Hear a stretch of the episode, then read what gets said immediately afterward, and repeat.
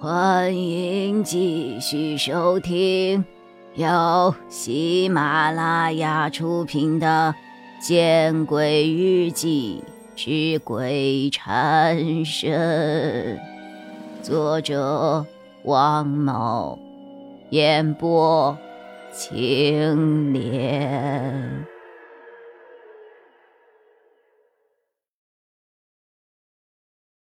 我想了想。顿时明白了和尚的意思。你的意思，我假装被逼疯了，不然他们会想方设法除去我，然后以绝后患。这样能骗得过人家吗？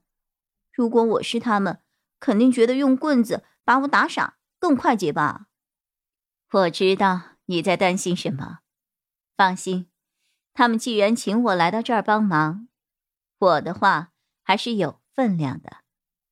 我告诉他们你是我的信徒，他们自然不敢动你。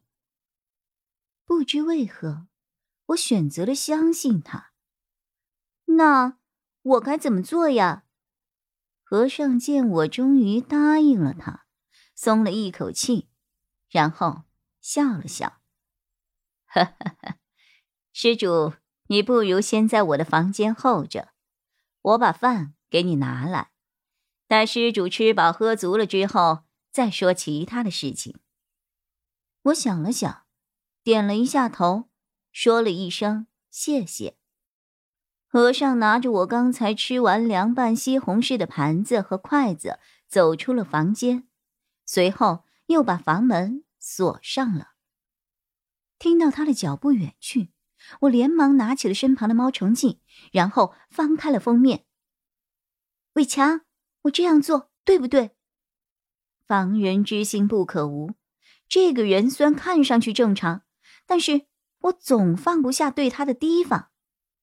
此刻的伟强似乎就是我唯一的依靠。然而，猫城记的扉页却仿佛失去了应有的功能。我无论怎么召唤，伟强的字迹都再也没有浮现出来过。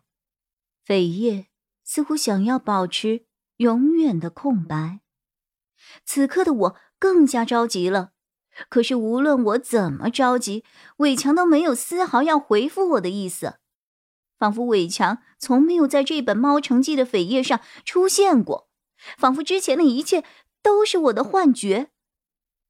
就在我手足无措，不断的尝试去沟通《猫城记》里的伟强的时候，和尚的房间突然响起了钥匙的声音。我慌忙的把《猫城记》翻开到夹着书签的那一页，装作是在看书。这个时候，门被推开了，和尚回来了。他提着一个饭盒，看到我。正在看书，仿佛并不吃惊。他笑着把饭放到了我的面前，然后又回身把门给关上了。呵呵，吃吧，尝尝我的手艺。谢谢。我的确是饿了。和尚做了粗茶淡饭，我很快便吃了一个干净。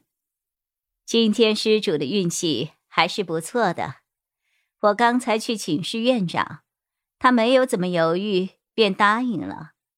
以后你就住我这个房间里，然后平时随我出去，你就跟在我的身边。我似乎已经适应了和尚这种不太严谨的说话方式。那，你住什么地方呀？隔壁还有一间空屋子，我暂时住那儿。哦。我点了点头，和尚很快便主动的收拾了碗筷。收拾完碗筷后，和尚大概看我无所事事，施主如果闲来无事，不如我们一起去外面散散步。和尚说话总是这样，一会儿说话正儿八经的，像一个出家人；一会儿说话又像是一个普通人。这让我根本没有办法判定他到底有没有精神疾病。如果说他没有精神病，那么为什么说话的画风总是来回的切换呢？如果说他有精神病，可是他的思维却清晰有条理，没有出现颠三倒四的情况呀。我心中这样想着，可是表面上我还得对他点点头。好，有劳你了。和尚只是勾了勾嘴角，勉强的露出了一个笑意，接着。他蹲下了身去，在床下拖出了一个箱子，从里面拿出了一个黑色的塑料袋。他从塑料袋中掏出了带着一股熏香味道的僧服。若是施主不介意，平时跟我出去的时候，就把这套衣服穿上吧。我当然明白，和尚之所以让我穿上僧袍，也是出于好心。为了我的安全着想，所以我去到了洗手间，将那一身的病号服给换了下来。施主合适吗？啊，蛮合身的。我就说吧，这是善缘，你我有缘。就在和尚说这话的时候，我似乎从他的双眼中看出了一丝。得意之色，那还要劳烦大师带我熟悉熟悉环境了。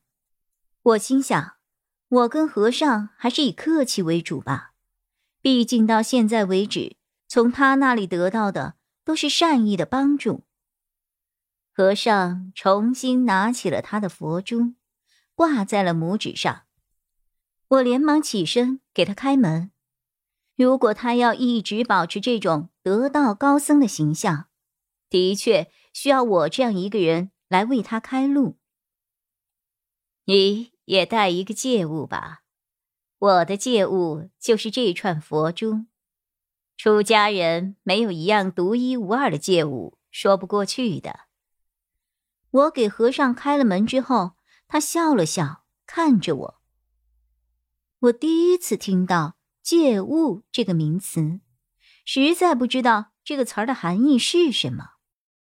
我想了想，就问他：“大师，我那本书算不算借物啊？”亦可。我心中一喜，虽然伟强不知道因为什么原因无法在猫城记里对我进行回应，但是把猫城记带在身边，的确能够让我安心不少。本集播讲完毕，你关注了吗？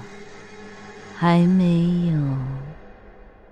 那，你转头看看身后。